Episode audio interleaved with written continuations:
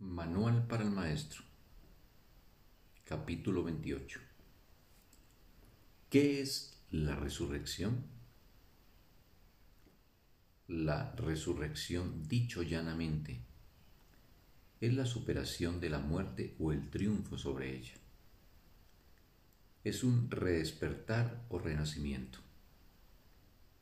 un cambio de parecer con respecto al significado del mundo es la aceptación de la interpretación del Espíritu Santo con respecto al propósito del mundo, la aceptación de la expiación en uno mismo.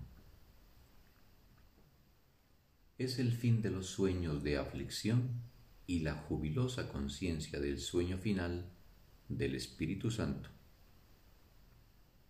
Es el reconocimiento de los dones de Dios.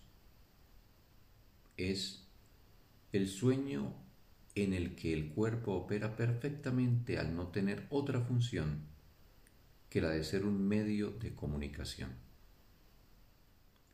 Es la lección con la que concluye el aprendizaje, pues con ella se consuma y se trasciende. Es la invitación a que Dios dé el paso final.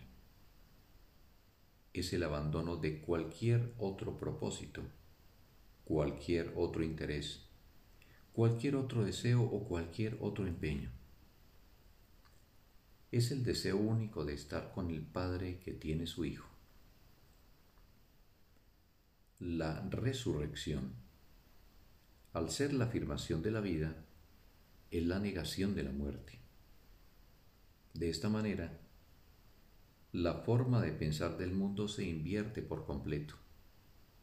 Ahora se reconoce que la vida es la salvación y cualquier clase de dolor o aflicción se percibe como el infierno. Ya no se le teme al amor, sino que se le da jubilosamente la bienvenida. Los ídolos han desaparecido y el recuerdo de Dios brilla en el mundo sin ninguna obstrucción. Se ve la faz de Cristo en toda cosa viviente, y no se mantiene nada en la oscuridad, excluido de la luz del perdón. Ya no quedan pesares sobre la tierra. El júbilo del cielo ha descendido sobre ella. Ahí termina el programa de estudios. De ahí en adelante, no habrá necesidad de más instrucciones la visión ha sido totalmente corregida y todos los errores han sido deshechos. El ataque no tiene sentido y la paz ha llegado. Se ha alcanzado la meta del programa de estudios. Los pensamientos se dirigen hacia el cielo y se apartan del infierno. Todo anhelo queda satisfecho, pues, ¿qué queda ahora que no tenga respuesta o que esté incompleto? La última ilusión se extiende sobre el mundo, perdonándolo todo y sustituyendo todo ataque. Se ha logrado la inversión total. No queda nada que contradiga la palabra de Dios. No hay nada que se oponga a la verdad. Y ahora, por fin, la verdad puede llegar. ¿Cuán pronto vendrá cuando se la invite a entrar y a envolver semejante mundo? Todos los corazones palpitantes se encuentran tranquilos y llenos de gran expectación porque la hora de lo eterno está por llegar. La muerte no existe. El Hijo de Dios es libre. Y en su libertad radica el fin del mundo. Ya no quedan en la tierra lugares ocultos que puedan dar refugio a ilusiones enfermizas, a sueños de temor o a percepciones falsas del universo.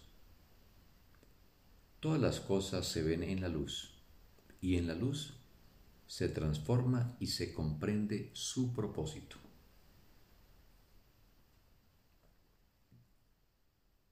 Y nosotros, los hijos de Dios, nos levantamos del polvo y contemplamos nuestra perfecta impecabilidad. El canto del cielo se escucha por todo el mundo a medida que éste es elevado y conducido a la verdad. Ahora no hay distinciones. Las diferencias han desaparecido y el amor se contempla a sí mismo. ¿Qué necesidad hay ahora de otro panorama? ¿Queda algo que la visión pueda llevar a cabo? Ya hemos visto la faz de Cristo, su impecabilidad y su amor tras toda forma y más allá de todo propósito. Somos santos porque su santidad en verdad nos ha liberado y aceptamos su santidad como nuestra, como en efecto lo es. Y seremos eternamente tal como Dios nos creó y lo único que deseamos es que su voluntad sea la nuestra. Las fantasías de otra voluntad separada desaparecen, pues hemos encontrado unidad de propósito. Estas son las cosas que nos aguardan a todos, pero aún no estamos listos para darle la bienvenida jubilosamente. Mientras quede una solamente poseída por sueños de maldad, el pensamiento del infierno será real. Los maestros de Dios tienen como meta despertar las mentes de aquellos que duermen y ver la visión de la faz de Cristo ocupar el lugar de lo que ella sueña.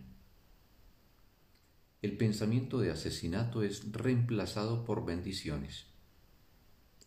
Se abandonan los juicios y se le entregan a aquel cuya función es juzgar. Y en su juicio final se restaura la verdad del Santo Hijo de Dios. Él ha sido redimido, pues ha escuchado la palabra de Dios y ha comprendido su significado. Es libre porque ha permitido que la voz de Dios proclame la verdad y todos aquellos a quienes antes pensó crucificar, resucitan ahora con Él, a su lado, según se prepara con ellos para encontrarse con su Dios. Fin del texto. Bendito y maravilloso día para todos.